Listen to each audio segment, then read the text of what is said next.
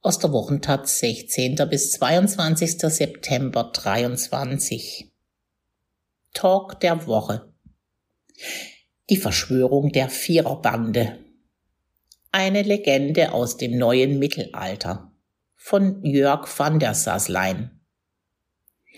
Nun, wackere Herren, edle Damen, kommt ein wenig näher, setzt euch ans Feuer, dass ich euch die Geschichte erzählen kann vom alten König Gerd, seinem einstigen Vasallen und erbitterten Gegner, Fürst Oskar von der Saar und von ihren Gemahlinnen, den Prinzessinnen Soeon und Sarah.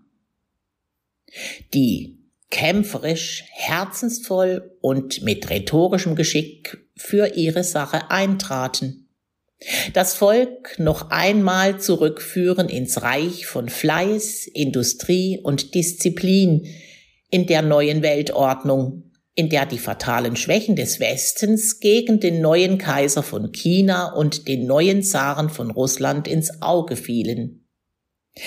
Kein Jahrmarkt, auf dem sie nicht auftraten, kein Portal, an das sie nicht ihre Sinnsprüche hefteten. Das Volk verstand sie allerdings noch nicht recht zu deuten. Es hatte allerdings auch gerade mit einer Reihe von Unruhen und Widrigkeiten zu kämpfen.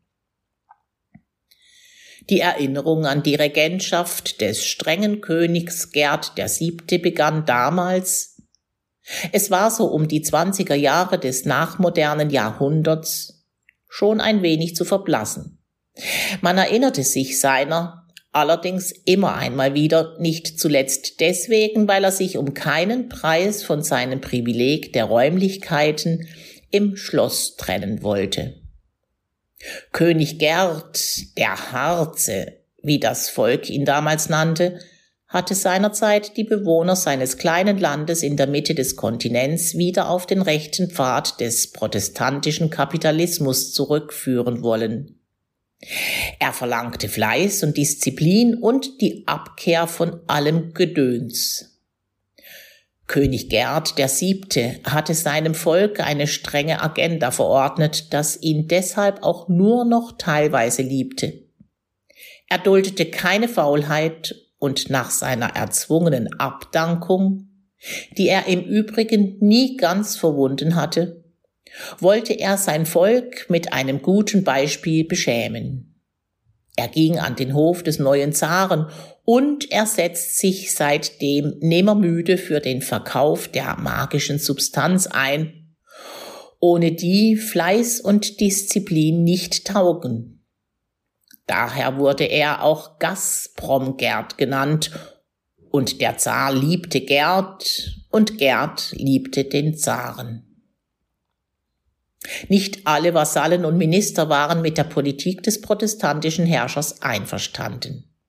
Der einstige Gefährte, Fürst Oskar von der Saar, verließ König Gerd im Zorn. Er teilte nicht die Hingabe an den austeritären Merkantilismus und war überhaupt auch ein wenig sinnenfroher gestimmt als sein König.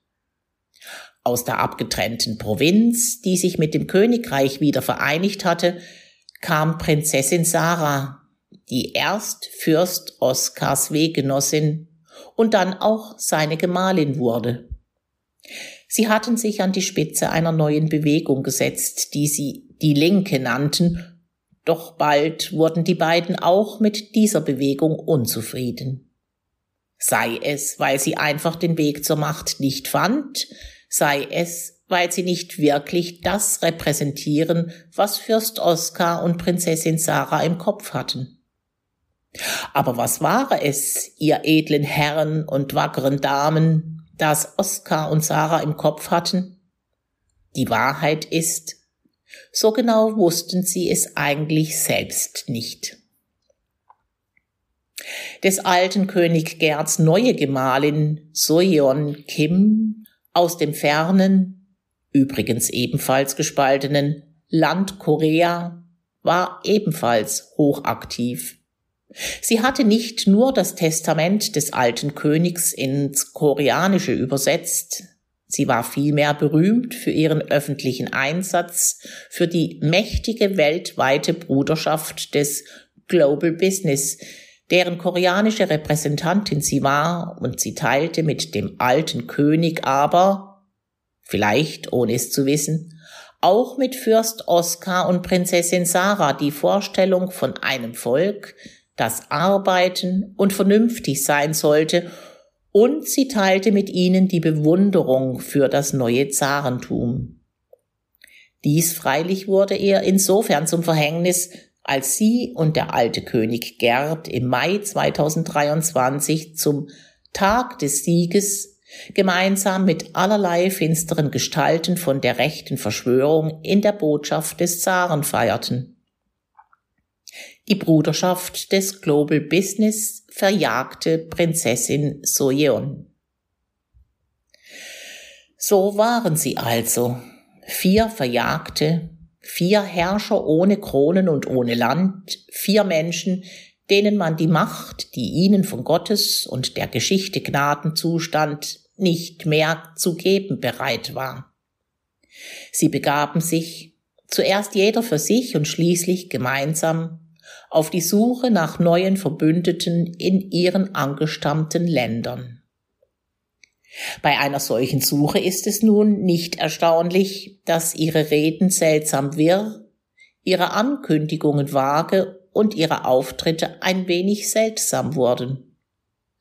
Doch war es gerade das, was man auf den Jahrmärkten und um die Portale herum so schätzte. Schließlich waren die alten Glaubenssätze längst dahin die innere Einheit der Länder nur noch eine Behauptung und kaum eine Idee verrückt und bösartig genug, als dass sie nicht ihre Anhänger gefunden hätten. Das Volk war in Aufruhr. Man fürchtete überall Gespenster, man sehnte sich nach der Möglichkeit, Hexen zu verbrennen oder Pogrome zu veranstalten gegen die, die bekanntlich an allem schuld sind. Die neuen Herrscher waren uneins. Sollte man zurückkehren zu König Gerds protestantischer Disziplin? Sollte man ein wenig nach natürlicher und gesellschaftlicher Gerechtigkeit streben? Einig war man sich nur in dem Bestreben, dem Angriffskrieg des neuen Zaren zu widerstehen. Aber das Volk war sich darüber keineswegs einig. Viele fühlten sich von der männlichen Stärke des Zaren angezogen, der kein Gedöns in seinem Reich duldete, und andere verlangten einfach nur, dass man von ihnen von dem Stoff, der alles am Laufen hält, wieder ausreichend liefere. König Gerds Gazprom und andere wiederum wollten selbst wieder in ein Reich, in dem Sauberkeit und Anständigkeit und ab und zu eine kleine Hexenverbrennung das Leben ordnete.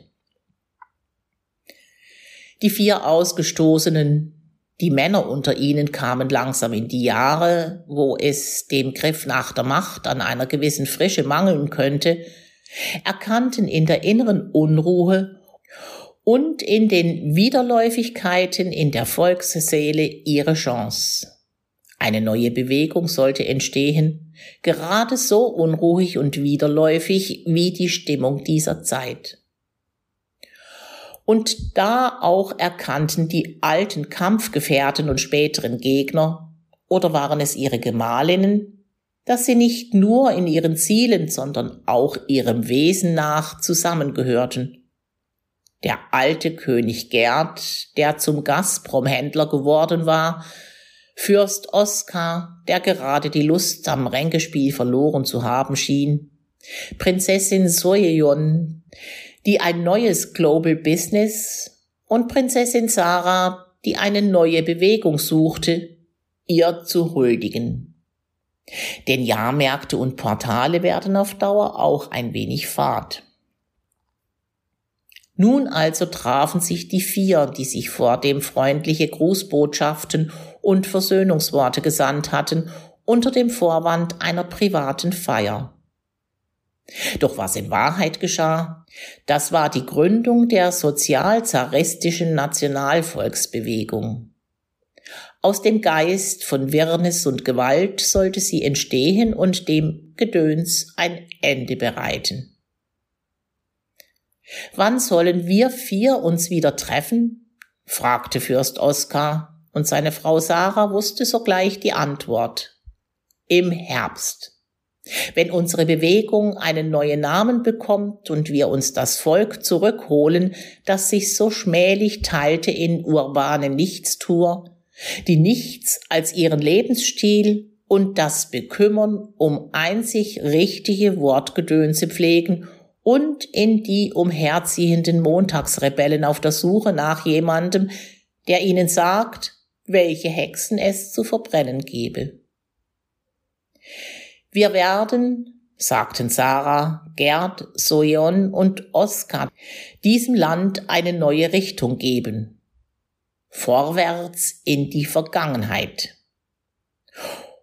Und wie die Geschichte der Viererbande nun weiterging, tapfere Damen, wohledle Herren, des Kunde müsst ihr mit nur noch wenig Geduld harren, denn der deutsche Herbst ist bereits angebrochen. Aus einer alten Chronik übertragen von Georg Seslen.